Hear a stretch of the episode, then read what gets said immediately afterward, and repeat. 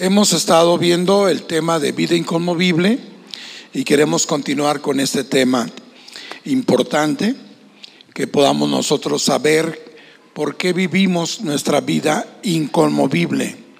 ¿Cómo es que podemos vivir una vida inconmovible? La palabra inconmovible tiene que ver con la firmeza, tiene que ver con algo que no es eh, cambiante. Inconmovible tiene que ver algo que no se mueve, como dice la palabra inconmovible, pero también tiene que ver con la firmeza de las personas que en la cual nosotros hemos creído en Dios. ¿Cuántos están firmes en Dios, hermanos? Eh, tenemos que tener la fe firme en el Señor. La Biblia dice claramente que sin fe es imposible. Así lo dice la escritura, imposible. O sea, no podemos agradar a Dios sin fe.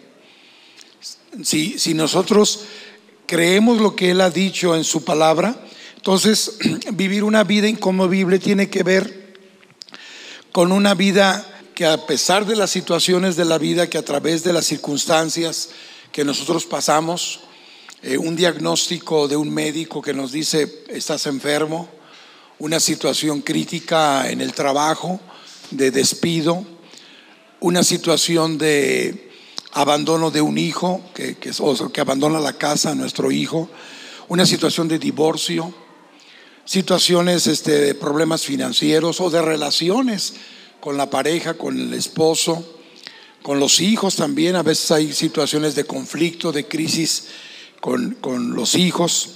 Un negocio que termina en bancarrota. Un mal hábito secreto que es públicamente expuesto. Cualquier situación que vivamos en nuestro estado emocional, a veces tenemos nuestros altibajos y somos humanos y a veces, ¿cuántas veces decimos, me levanté con el pie izquierdo, ¿no? ¿Cuántos han dicho eso? Ay, parece que me levanté con el pie izquierdo, ¿verdad? ¿Por qué? Porque pues pasamos situaciones críticas, pasamos situaciones de incertidumbre. Y la vida es así, hermanos, es constante incertidumbre. Pero una vida inconmovible, hermanos, es que a pesar de las situaciones difíciles, estamos cubriéndonos con la palabra de Dios. Amén. Una vida inconmovible tiene que ver con saber que estamos retados a nuestra fe y que podemos mantenernos a través de la fe viva en Dios y fe en las sagradas escrituras y creerle a Dios de lo que Dios ha dicho de nosotros que somos y también creerle a Dios de lo que Dios dice que tenemos en Él. Amén. Y lo que Él puede, lo que Dios puede y es capaz de hacer en nuestras propias vidas. Entonces, eh, una vida inconmovible es a pesar de las situaciones o por encima de los problemas. ¿Estamos? Entonces, vivir una vida inconmovible significa, hermanos, declarar, aprender a declarar la palabra de Dios. Aprender a declarar con fe las palabras de Dios, con firmeza, con seguridad. Yo les decía ahora, este, cuando mi esposa pasó a dar testimonio del milagro que Dios hizo del cáncer, Dios confirmó, hermanos, la sanidad el 4 de agosto. El 4 de agosto. Un domingo, sí, el día que iba a venir ella y tenía dos días de haber tenido su última quimioterapia y de hecho pues ya estaba lista para venir.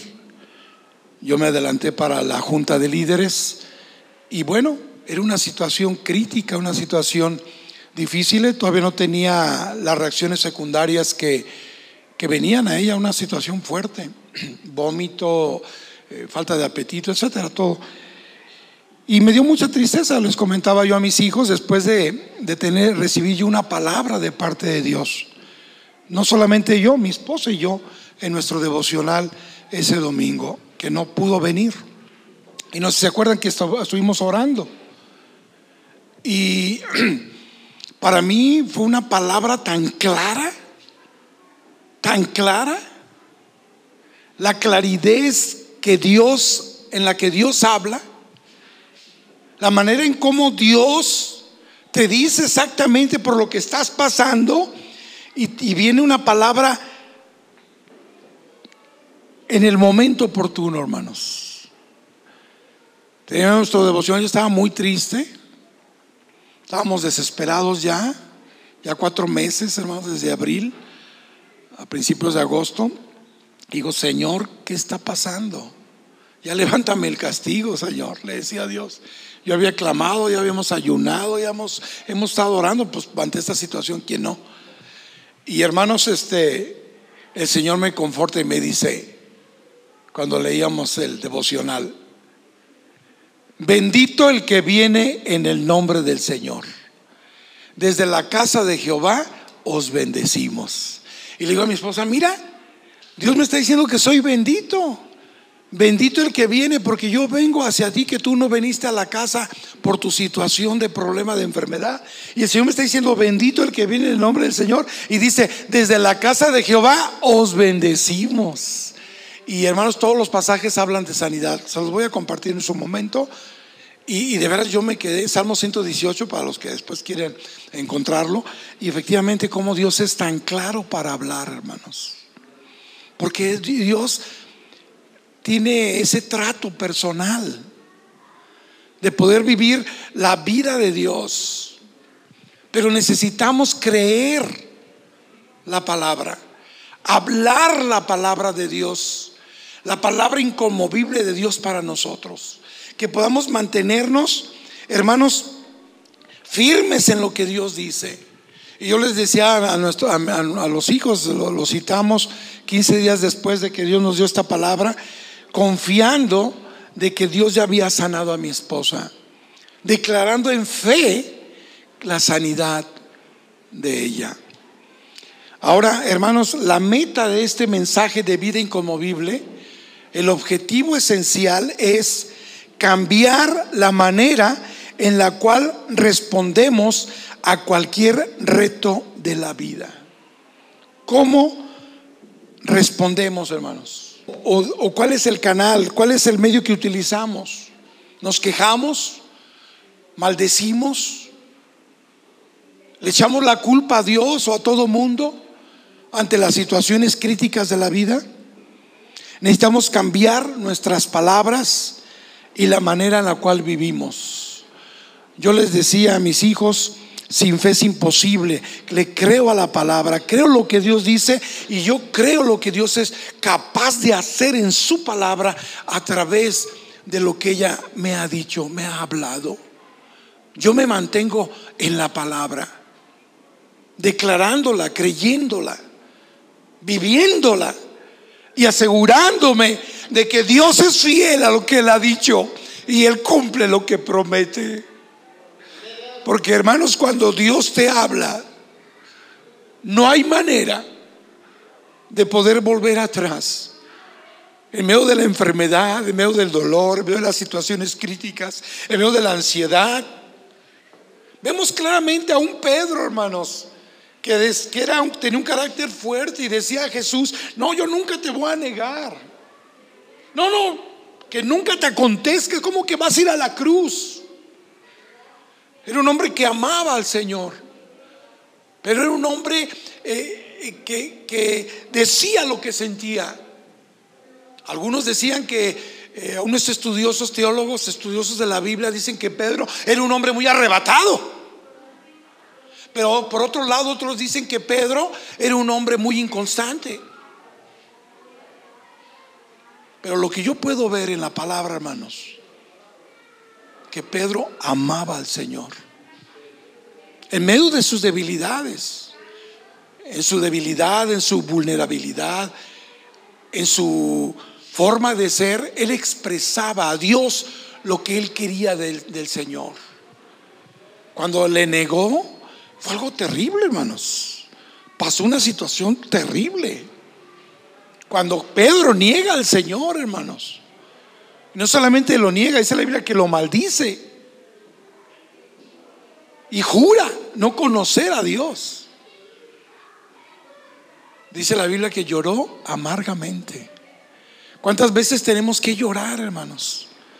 ¿Cuántas veces tenemos que llorar de dolor por la, ansiedad, por la desesperación, por la lucha que tenemos, que no hallamos la puerta, que no encontramos eh, eh, respuestas, que no encontramos eh, soluciones, no encontramos alguna explicación, ¿qué vamos a hacer? Queremos correr de allí y queremos que cambiar la, la, situación, nosotros no la podemos cambiar. Entonces viene un grito desesperado y decimos, Señor, sácanos de aquí.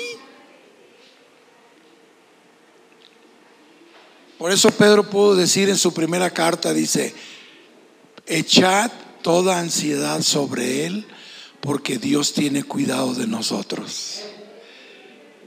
Concluyó en primera de Pedro 5, 7, Pedro pudo decir, echad toda ansiedad sobre Él. ¿Por qué? Porque Él entendió que en medio de la desesperación podíamos tener respuesta en Dios. Y en este caso, las declaraciones que estamos viendo, hermanos, salen de la boca del rey David. Y vamos a abrir nuestra Biblia, por favor, en el Salmo 27, donde describe en todo este pasaje las declaraciones, las siete declaraciones que vamos a estar considerando nosotros. Salmos 27.1, por favor. Salmo de David. Y antes de leer, quiero hacer esta connotación. Eh, quiero, quiero que chequen esto, hermanos, por favor. Por favor. David, así como le estaba platicando de Pedro, David era una persona que tenía una situación crítica, difícil, estaba viviendo una situación dura. Él siempre respetó la autoridad del rey Saúl. Sin embargo, el rey Saúl, como un hombre loco, por así decirlo, Perseguía a David hasta matarlo. Hemos leído la historia de David, ¿verdad? Imagínense a un David escondiéndose entre las cuevas. No había tiendas para comprar un sándwich, ¿verdad? Era una situación difícil, hermanos, angustiosa. Imagínense que alguien te esté persiguiendo para matarte. Terrible. David fue un gran guerrero, había destruido a aquel enemigo de Israel, al, gigante Goliat. Pero ¿qué pasó? Después, pues parecía que, que David iba a ser reconocido. Pero ¿qué pasó? ¿Por qué sucede esto? La situación es de que la vida de David pasaba por una situación muy crítica, difícil angustiosa. ¿Cuál fue la declaración que salió de su boca? Estoy olvidado, soy un miserable, soy una víctima, las circunstancias injustas de la vida, no hice nada para merecer esto, no es justo. Perdone la, el tono de voz, ¿eh? pero a veces así somos, ¿sí o no? Así somos. De manera negativa empezamos a declarar cosas que, no, yo por qué me pasa esto, no puede ser, y yo estoy muy molesto con la vida, y, a veces hasta maldecimos al cielo y a Dios. Dios nos libre. Sin embargo, David no hizo esas declaraciones negativas. Él dijo, yo sé en quién he confiado aunque un ejército acampe contra mí, no temerá mi corazón. Aunque me declare la guerra, yo estaré confiado en Dios.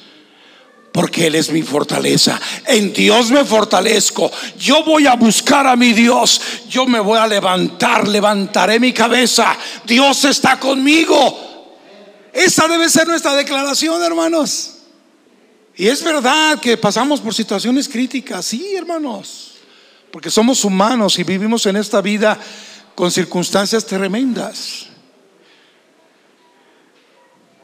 Pero ya vimos la primera declaración que dice, viviré la vida fuerte, fortalecida, conforme al pasaje de la escritura, que dice, Jehová es mi luz y mi salvación, ¿de quién temeré? Jehová es la fortaleza de mi vida, ¿de quién he de atemorizarme? Cuando se juntaron de mí los malignos, mis angustiadores, mis enemigos, para comer mis carnes, ellos tropezaron y cayeron. Aunque un ejército acampe contra mí, no temerá mi corazón. Aunque contra mí se levante guerra, yo estaré confiado. Primera declaración. No desmayaré, no estaré débil, tendré más fuerza y poder que nunca, más de lo que he esperado, más de lo normal. Dios me va a dar las fuerzas porque Él multiplica las fuerzas del que no tiene ningunas. Seré capaz de pararme firmemente y soportar todos los ataques del enemigo y todas aquellas cosas que vengan contra mí. Perduraré porque estoy establecido y bien fortalecido en mi Dios. Esa es la primera declaración que vimos. La segunda declaración tiene que ver eh, con los versículos que siguen. Verso 4. Una cosa he demandado a Jehová. Esta buscaré, estar en la casa de Jehová todos los días de mi vida para contemplar la hermosura del Señor e inquirir en su santo templo. Porque, dice el verso 5, porque Dios me esconderá en su tabernáculo en el día del mal. Me ocultará en lo reservado de su morada. Sobre una roca me pondrá en alto. Amaré a la casa de Dios apasionadamente. ¿Se acuerdan? La segunda declaración que vimos. Voy a amar a la casa de Dios apasionadamente con un espíritu fiel, leal, ferviente y un corazón inquebrantable. Con mi devoción, servicio y celo a Dios. A través de este pasaje se hace la declaración. Amaré la casa de Dios apasionadamente. Porque Dios ama a la novia, a su esposa. Yo también la voy a amar. Tercera declaración que vimos también, estamos haciendo un resumen, que viene en el versículo siguiente, en el versículo 6. Luego levantará mi cabeza sobre mis enemigos que me rodean. Y yo sacrificaré en su tabernáculo sacrificios de júbilo. Cantaré y entonaré alabanzas a Jehová. Esta es la expresión de la tercera declaración que vimos la, última vez. Mantendré mi cabeza en alto. Confiadamente declararé la grandeza del Señor, el poder de su palabra. No viviré en derrota, sino me mantendré en mi posición que Dios me ha dado y alabaré a mi Dios sin temor, porque sé que mi Dios me levantará y viviré con la cabeza levantada, con la cabeza en alto. Esas son las declaraciones de David. Un David angustiado, un David desesperado, un David que se escondía, un David perseguido, un David que estaba entre la vida y la muerte, en un hilito, porque el rey Saúl quería matarlo.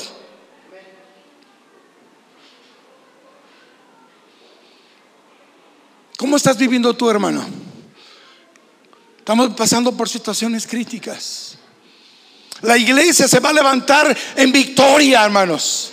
Esta iglesia se va a levantar en victoria. Y si empezamos a ver milagros, los vamos a seguir viendo para la gloria de Dios.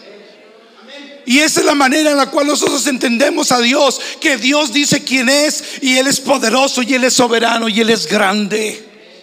Él es más de lo que podemos imaginar en nuestros pensamientos limitados, porque Dios no tiene límite. La grandeza de Dios es más de lo que podemos expresar. Vamos a ver de manera resumida la cuarta declaración. La cuarta declaración tiene que ver con los versículos siguientes, versículos 7 y 8.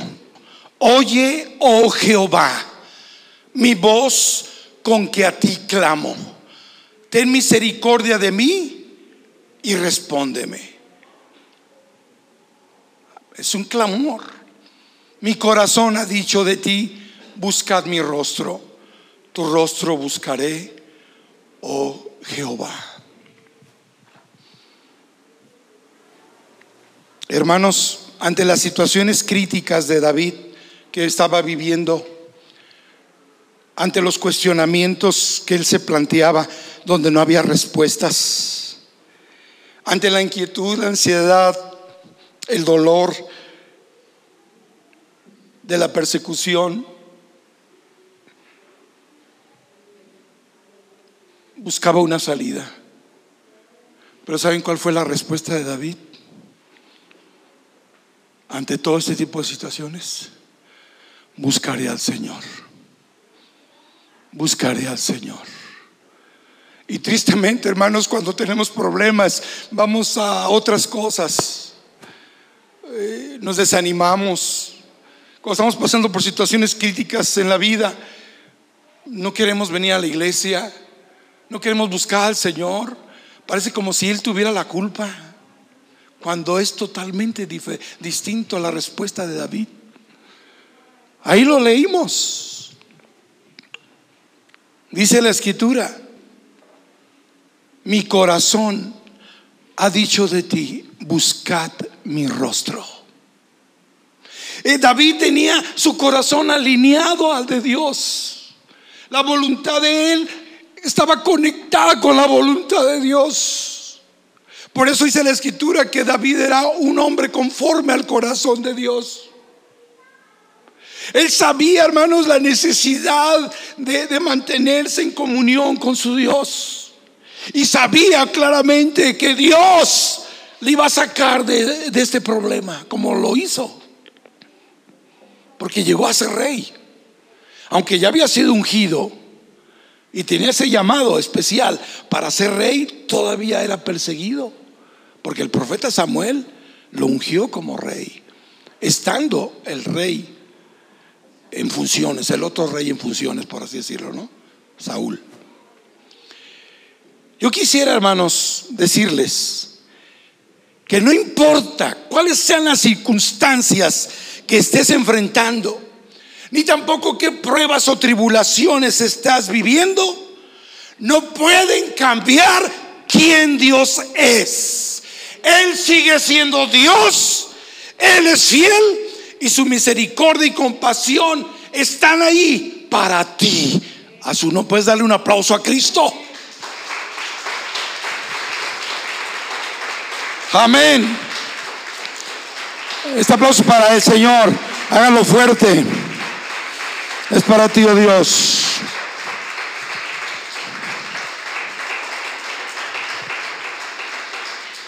Miren lo que dice San Pablo en segunda carta a los Corintios, capítulo 4,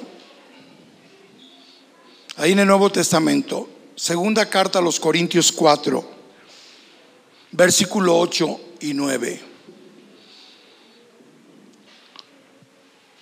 Pablo sabía que el enemigo de nuestras almas, que es Satanás, viene a aplastarnos, viene a destruir, viene a derribarnos. Viene a robar lo que Dios te ha dado.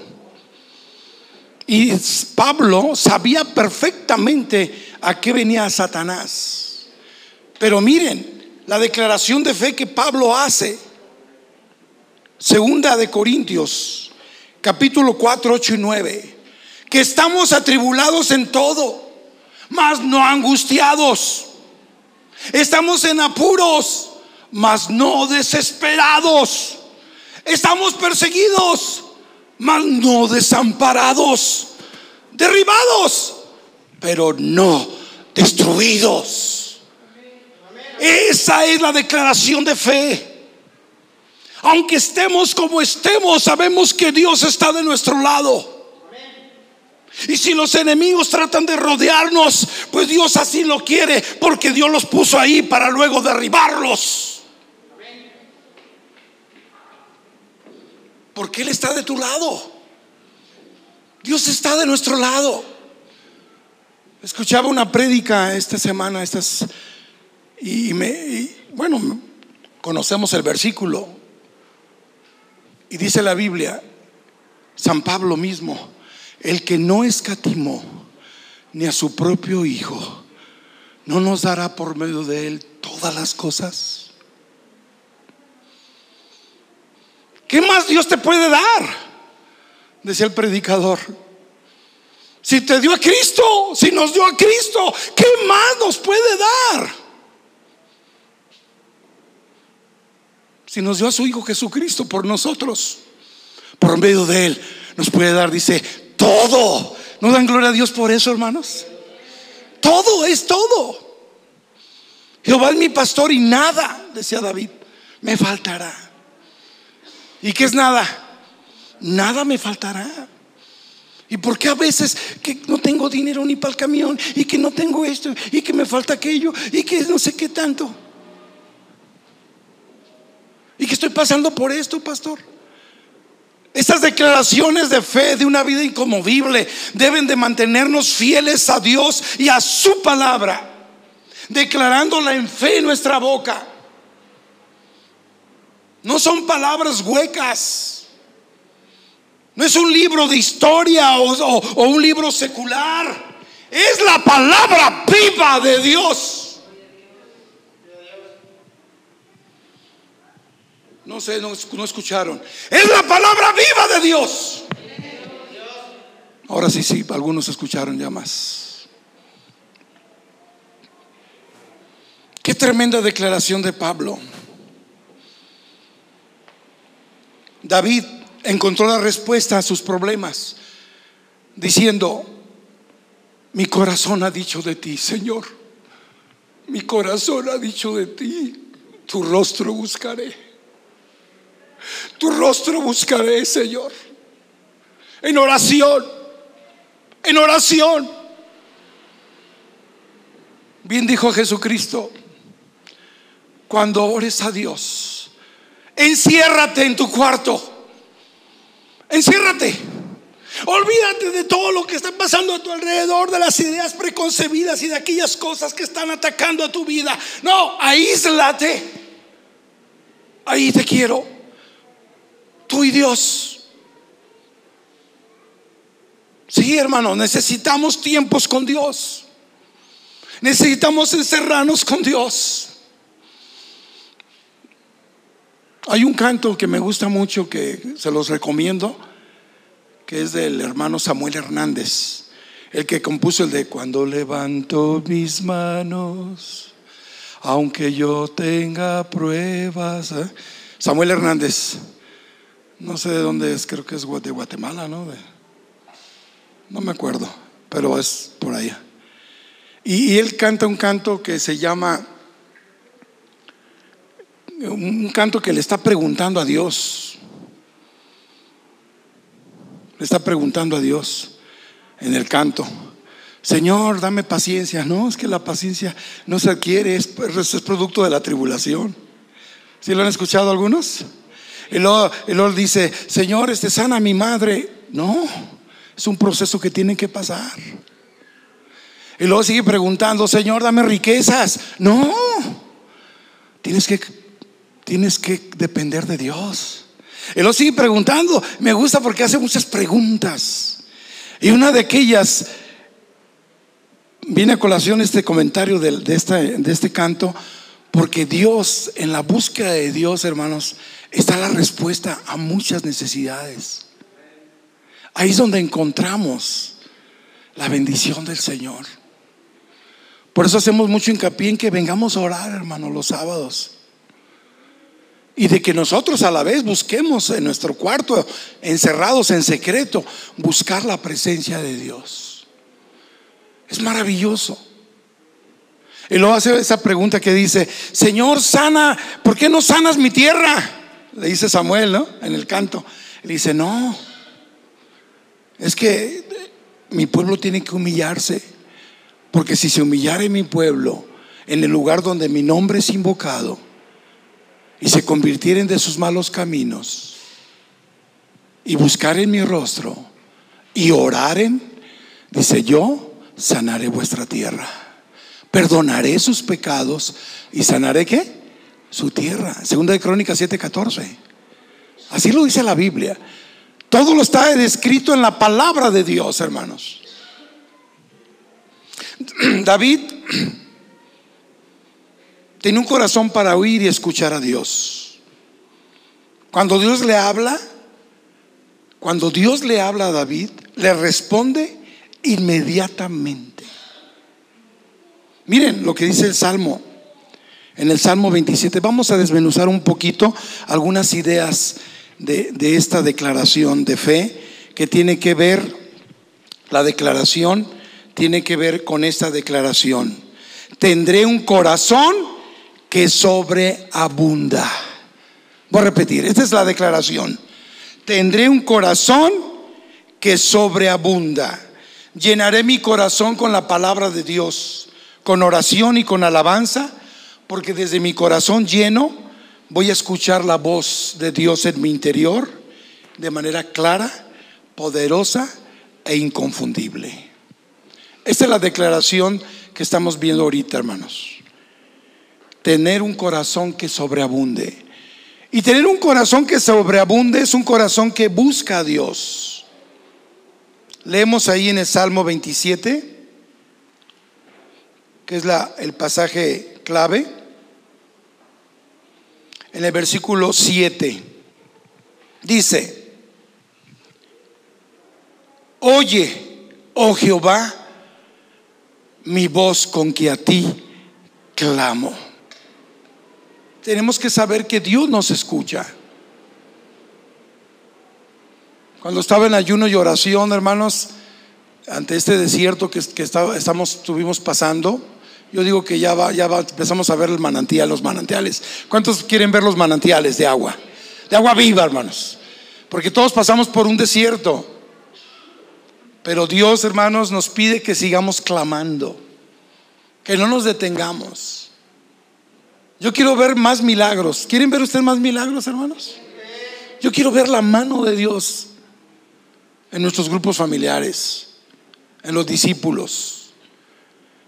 Yo declaro en fe gente fiel que ama al Señor apasionadamente. Gente que, que honra a, a Dios con sus bienes. Gente que se apasiona en adorar a Dios. Muchas virtudes que podemos tener como hijos de Dios. Miren, tiene una relación con el Señor. David podía decir, a nadie, a nadie más quiero en esta tierra. Solo tú eres mi Dios. Yo sé dónde puedo tener la respuesta a mis más profundas necesidades. Yo sé que el teléfono de Dios no está nunca ocupado. Yo sé que no puedo, no, no, no voy a hacer antesala como aquellos que hacen antesala para ver al juez o al abogado o a su propio jefe ay, mi jefe está ocupado y, tengo que hacer antesala, o espérese. No, inmediatamente podemos oír en el lugar donde tú estés. Puedes, estar seguro que donde tú clames, el Señor te va a responder. El Señor te va a escuchar. Me decía un hermano, pastor, estoy pasando por una situación muy dura. Y luego me decía, toqué fondo. ¿Cómo? Toqué fondo. ¿Han escuchado esa expresión? Toqué fondo.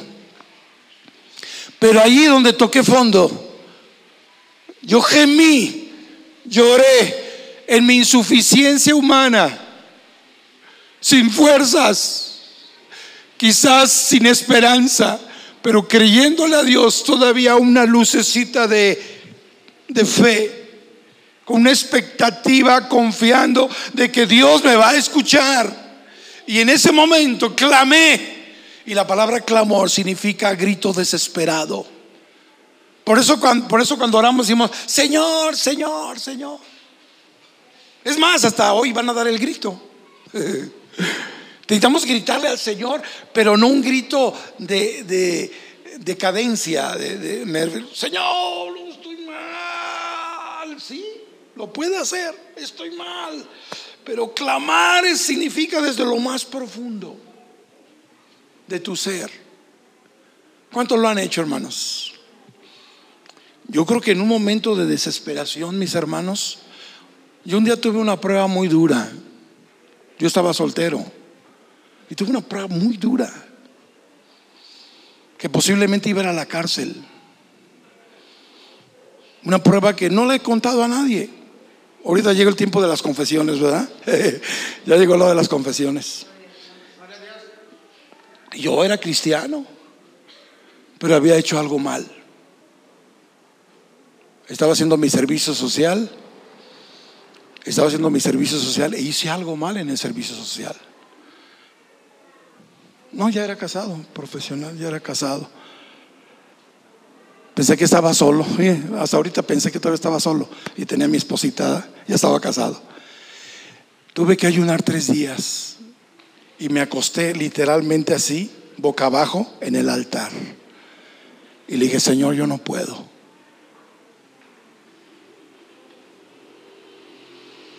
Cometí un pecado de fraude. Y lo, lo declaro y me da vergüenza decirlo. Pero yo me arrepentí. Y le pedí perdón a Dios. Y me humillé. Y le pedí perdón a los que ofendí. Y entonces dije, Señor, aquí estoy. No sé qué pasó, pero todo se tranquilizó y hasta me dieron mi carta de servicio social. y me titulé. Todos cometemos errores, hermanos. ¿Cuántos perfectos hay aquí? ¿Cuántos santos hay aquí? Procuro ser santo. Dice la Biblia, no procura ser santo. Pero es a través de un corazón humillado. Un corazón que efectivamente nos humillemos ante Dios. ¿Cuántos de nosotros tenemos pecados ocultos? ¿Cuántos han sido violados por decir algo? Es algo fuerte. Que te violaron cuando eras un niño. Pues quiero decirles que no se los he dicho, pero yo también fui violado. Y eso ni mi familia sabe. Era un niño sin Cristo. Íbamos en el barrio a ver unas películas que presentaban ahí la iglesia católica y un niño me abusó de mí, mayor. Yo le pedí perdón a Dios, pero Dios me ha levantado poderosamente. Y esto nadie lo sabía, ni mi familia. Pero ¿saben por qué le estoy diciendo esto? Porque Dios es fiel y los ama tanto que se olvida de tus pecados y los echa a lo profundo de la mar. Y quizás yo puedo comentar y confesar esto y puede decir, ay, el pastor, qué terrible, ¿por qué lo hizo? Me voy a salir de la iglesia. Ya fui perdonado por la sangre de Cristo. Cometemos faltas fuertes y que a veces nadie las sabe. Pero cuando clamamos al Señor está presto para levantarnos. Es terrible ser violado por un niño. Yo era un chiquillo y otro niño más grande me violó. Es vergonzoso. Pero yo le pedí perdón a Dios. Y ya perdoné al, pero yo no voy a decir soy víctima. Oh, yo estoy mal. No, Dios es fiel para levantarte en la situación que estés. Y Dios puede hacer grandes obras en tu vida. Amén. Porque Dios es bueno. Dios es misericordioso. Y en esta oración David dice, tú en tu misericordia, respóndeme. Me gusta esa frase. ¿Saben qué significa misericordia? No recibir lo que merecemos. Eso es, misericordia, no recibir el castigo que merecemos. Pero Dios es misericordioso. Y nosotros a veces no somos misericordiosos contra nosotros mismos. Somos duros para enjuiciar al hermano, somos duros para enjuiciar al otro y no nos perdonamos. Cuando dice la palabra ser misericordiosos unos a otros como Cristo fue misericordioso y nos perdonó Dios en Cristo. El versículo que me, tocó fuerte en este tiempo de desierto, Dios me reveló su misericordia. Por eso le estoy declarando estas situaciones que viví en mi soltería y en mis situaciones de vida. Pero que Dios ya me ha liberado. ¿No es día de libertad hoy, hermanos? Dios quiere liberarte a ti también. Dios quiere decirte que Dios es misericordioso para ti también. Porque Dios te ama. Dios ha escrito tu nombre en el libro de la vida. Dios tiene propósitos hermosos para ti. Dios quiere, Dios te dice, tú eres única, hija mía, hijo mío. Yo te amo profundamente yo puedo levantarte de cualquier situación que estés pasando. Yo ya te perdoné tus pecados y los arrojé a lo profundo de la mar. ¿Por qué te acuerdas de ellos? Es para testimonio de que Dios es misericordioso. Porque si levantamos la tapa del pecado, es como una alcantarilla donde saldrán un cochinero una alcantarilla de drenaje. No podemos levantar esa alcantarilla. Ya hemos sido lavados y ya hemos sido perdonados. ¿Cuántos dan gracias a Dios por eso? Cuando, cuando David, vamos a, leer otro versículo ahí en, en el Salmo, ahí mismo en el Salmo 27, versículo 7. David no solamente ora y le pide a Dios que le escuche, no solamente grita desesperado, no solamente anuncia la virtud de la misericordia de Dios, no solamente dice respóndeme, sino él cree que recibirá respuesta. ¿Ustedes creen que Dios puede responderles, hermanos? El versículo que me impactó en mi vida, ahora en este desierto, fue, fue Isaías 30, 19. Y ya se los he compartido. Isaías 30, 19. Me decía el Señor ahí, Martín, ya no llorarás. Martín, ya no llorarás. Porque el que tiene misericordia se apiadará de ti. Y cuando clames, yo te responderé. Isaías 30, 19. Esa palabra me llegó hasta los tuétanos porque yo creía en la sanidad de mi esposa, porque Dios es fiel y su misericordia es para siempre. Dios es fiel, hermano. ¿Y tú cómo le pagas? Oh Dios, nunca más llorarás. Él se ha apiadado de mí. Siempre se ha apiadado de mí. Y Él escuchará la voz de tu clamor. Dios es bueno, amén hermanos. Y luego sigue diciendo, esto es tremendo, esto, esto tiene un mensaje tremendo. No solamente David cree que Dios va a responderle en su problema, no solamente clama y, cree, sino que escucha la voz interior en su, en su, en su, en su corazón, escucha la voz de Dios. Oh hermanos, cuánta falta nos hace escuchar la voz de Dios. ¿Cuánta gente dice, ¿a poco Dios habla? es que no lees la Biblia, la Biblia es, es la palabra de Dios. Lee la Biblia, ahí está Dios te está hablando. Así de fácil. Pero necesitamos, miren, vamos a leer ahí en, Salmos 27, hermanos. Por eso esta declaración me, gustó mucho. Tendré un corazón que sobreabunda en, en la oración. ¿Están ahí, hermanos? Salmo 27, 8 dice, mi corazón ha dicho de ti, buscad mi rostro.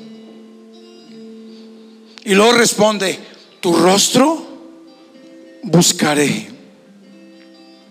Una voz inconfundible y clara.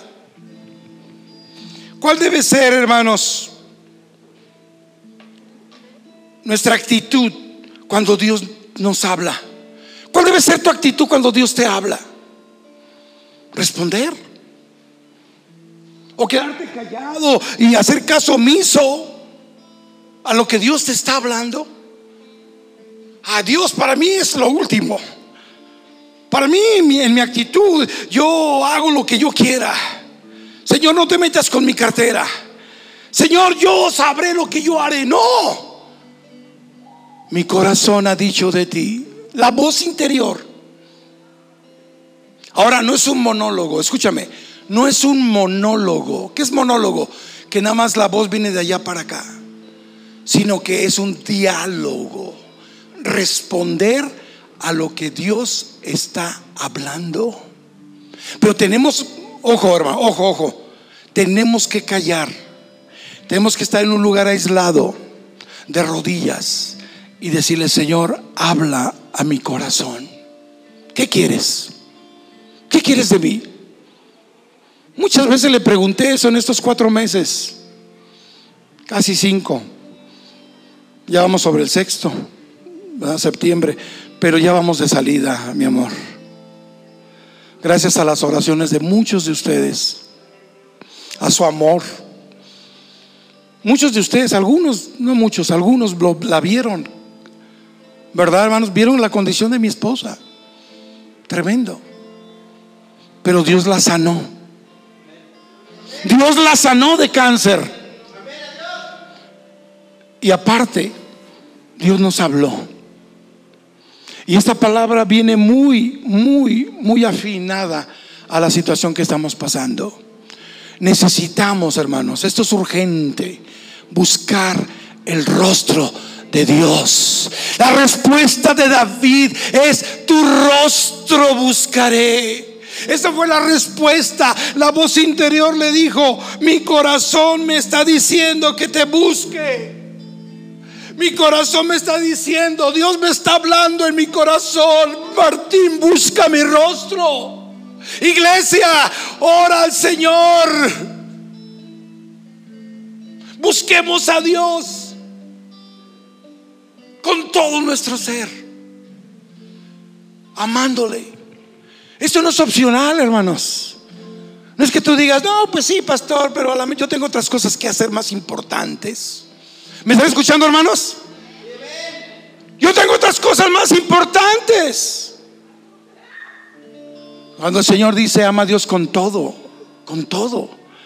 Todos tus deseos, todos tus sentimientos, toda tu pasión, todos tus sueños, todos tus planes, todos tus propósitos, ponlos en el altar de Dios. Porque Dios te va a levantar en esos propósitos. Aleluya. Aleluya. Y quiero leerles lo que dice aquí en este libro que encontré. Pensamientos que van hacia ti desde Dios a través del Espíritu Santo. La palabra de Dios escrita y la palabra de Dios viva que vivifique tu corazón. Fíjate lo que Dios me dice. Tengo tu vida escrita en mi libro. Tómalo, hermano, tómalo. Tengo tu vida escrita en mi libro. Tengo planes para ti siempre te tengo en mi corazón. Te he perdonado de todo tu pasado y he removido tus pecados tan lejos como el este está del oeste. Te he destinado a ser una persona bendecida, a vivir una vida abundante, a recibir grandes cosas de mí. Te he dado un sueño, una visión, una esperanza. Vas a vivir tu vida con tu cabeza en alto porque eres mío, hijo mío. Hija mía, eres mía. Te amo tal como eres. Y te amo demasiado para que tengas, para que te mantengas en la condición en que estás. Pero te estoy cambiando. Te estoy cambiando para tu bien. ¿No es, hermoso estas frases? Hermanos, hermanos, ¿qué más podemos pedir? Una voz clara e inconfundible. Y con esto concluyo. El primer objetivo en tu oración, ¿sabes cuál es? ¿Sabes cuál debe ser el primer objetivo de tu oración, hermanos? ¿Sabes cuál debe ser lo primerito cuando te acercas a Dios?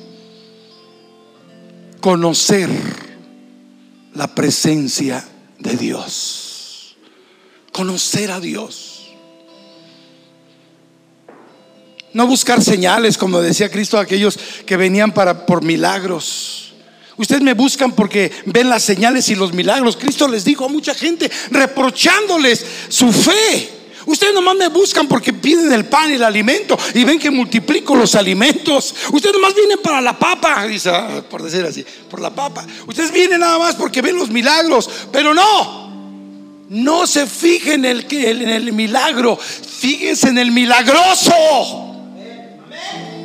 Ahora vamos a resaltar el poderoso Dios. Ahora vamos a resaltar quién es Dios y anunciar las virtudes de aquel que nos llamó de las tinieblas a su luz admirable y poder decir, tú eres mi roca, tú eres mi pastor, porque yo soy tu oveja y no oigo la voz de los extraños, porque las ovejas conocen su voz y le siguen. ¿Cuántos dan gloria a Dios por eso? Yo conozco la voz del Señor, hermano en estos 45 años de cristianismo y en estos 30 años de pastor. 30 años cumplimos en marzo de pastor y vamos a hacer una fiesta en la iglesia, se los anticipo. ¿Cuántos se gozan? 30 años de ministerio pastoral y 45 años de convertido. Para la gloria de Dios, aquí estamos fieles por el amor y la bondad de Dios. Por eso le pidamos las gracias.